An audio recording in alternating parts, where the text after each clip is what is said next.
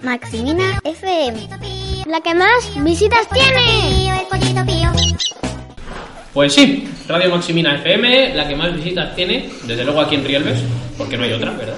Entonces es un poco de trampa. Eh, continuamos y terminamos con la lectura del libro Colibrí Colibra de María Dolores Pérez Lucas. ¿De acuerdo? Tenemos con nosotros al segundo grupo de los alumnos de cuarto. Pero ¿y vamos a leer más cuando se termine esto. Sí, claro, pensaremos algo cuando se nos acabe. Yeah. Y por eso de que las chicas primero comenzamos con Sandra. Luego se inclinó y pegando su oído al pecho del niño se puso a escuchar atentamente, como la primera vez que le reconoció. Ahora en este lado, ahora en el otro, más arriba, más abajo, en el medio. De modo que los pelos de su enorme bigote iban cosquillando la piel, la piel de, de Guzmán, que no pudo aguantar las cosquillas y empezó a reírse con todas sus ganas. Ja, ja, ja, ja. Creerí- ¿Creería su tío a Anselmo que todavía tenía el virus aquel? ¿Cómo le, encue- cómo le encuentras? Anselmo se incorporó y miró a al papá de Guzmán. ¿Qué decías? Que si crees que Guzmán ya está bien del todo y puede levantarse. El niño, que había dejado de reír, de reírse en cuanto el bigote de su tío An- Anselmo dejó de hacer- hacerle cosquillas, esperó ansioso la respuesta. De ella dependía que pudiera volver a hacer vida, vida normal o no. Vale, Daniela. Ejem, ejem. Carraspeó Anselmo. Parecía como si el enfermo fuera él.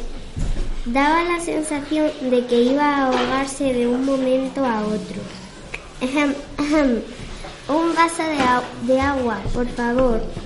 Logró articular entre carras- carraspeo y carraspeo.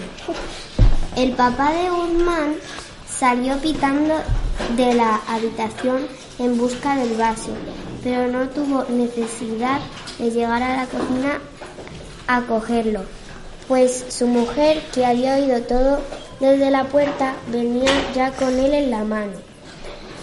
A ver si con el agua se le aclaraba la garganta a su cuñado Anselmo y les decía y les decía de una vez si Guzmán había echado fuera el dichoso virus. Aquel y ella, el dichoso virus aquel, y ella podía abrazarlo y besarlo sin miedo a que el nuevo niño que llevaba en su vientre, en su vientre se contagiase. Anselmo fue, be- fue, bebiendo, be- fue bebiendo el agua sorbito a sorbito, con gran desesperación de Guzmán y de sus papás. Menos mal que con el último sorbo se acabaron los carraspeos y dijo, dando a Guzmán un chacheci- chachecito cariñoso en la mejilla. ¡Hala! Esto se acabó. ¿Quieres decir que ya no tengo el virus? Sí, hijo, eso quiero. ¡Guay! exclamó Guzmán, tirándose de la cama de un brinco e intentando correr hacia la puerta. Al, en- al encuentro de su mamá, pero antes de, que, de que diera el primer paso se la encontró a su lado, pues ella nada más oír Anselmo se había apresurado a reunirse con él para abrazarlo y besarlo con todas su- sus ganas. Desde aquel momento Guzmán se vio be- besado y abrazado más de lo que había visto en toda su vida. Su hermana Marta tampoco dejaba de achucharlo. Eso quería decir que aunque, en- aunque anduviesen se- siempre con el perro y el gato, en el fondo lo quería mucho. Tampoco se libró de algún que otro achuchón cariñoso de sus amigos Juanjo y Daniel. Nunca hubieran creído Guzmán que lo iban a echar tantísimo de menos durante los días que había estado enfermo, según ellos mismos le confesaron. Vale. En vista de lo cual les contó lo de la avioneta de papel y los fantásticos viajes que había hecho, dirigido por su papá al reino de la imaginación. Ellos le escuchaban con la boca abierta sin disimular su envidia.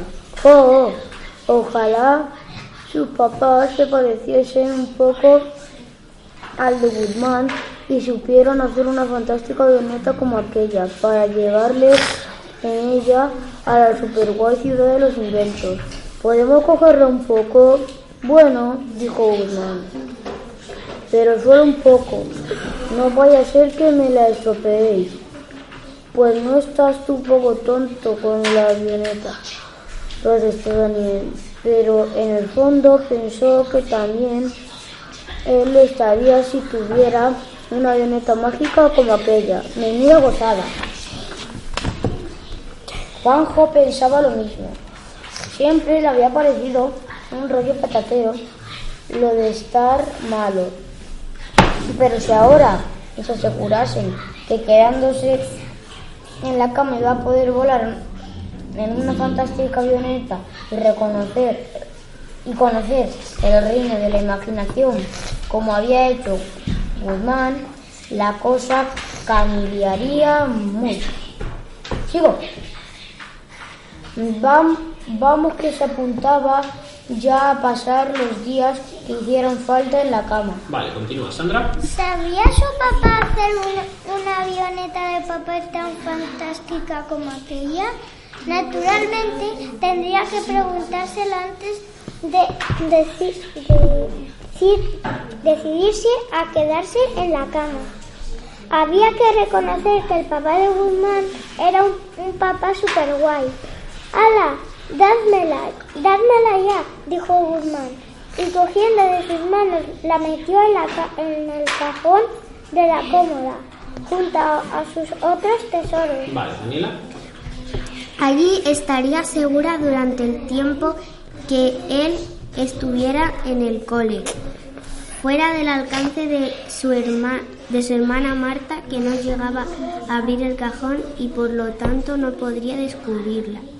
Guzmán no le había contado a su hermana lo de los fantásticos viajes que había hecho con su papá montados en la no menos fantástica avioneta de papel. Estaba seguro que en cuanto se enterase, se enterase querría que le hiciera a ella otra igual. Vale.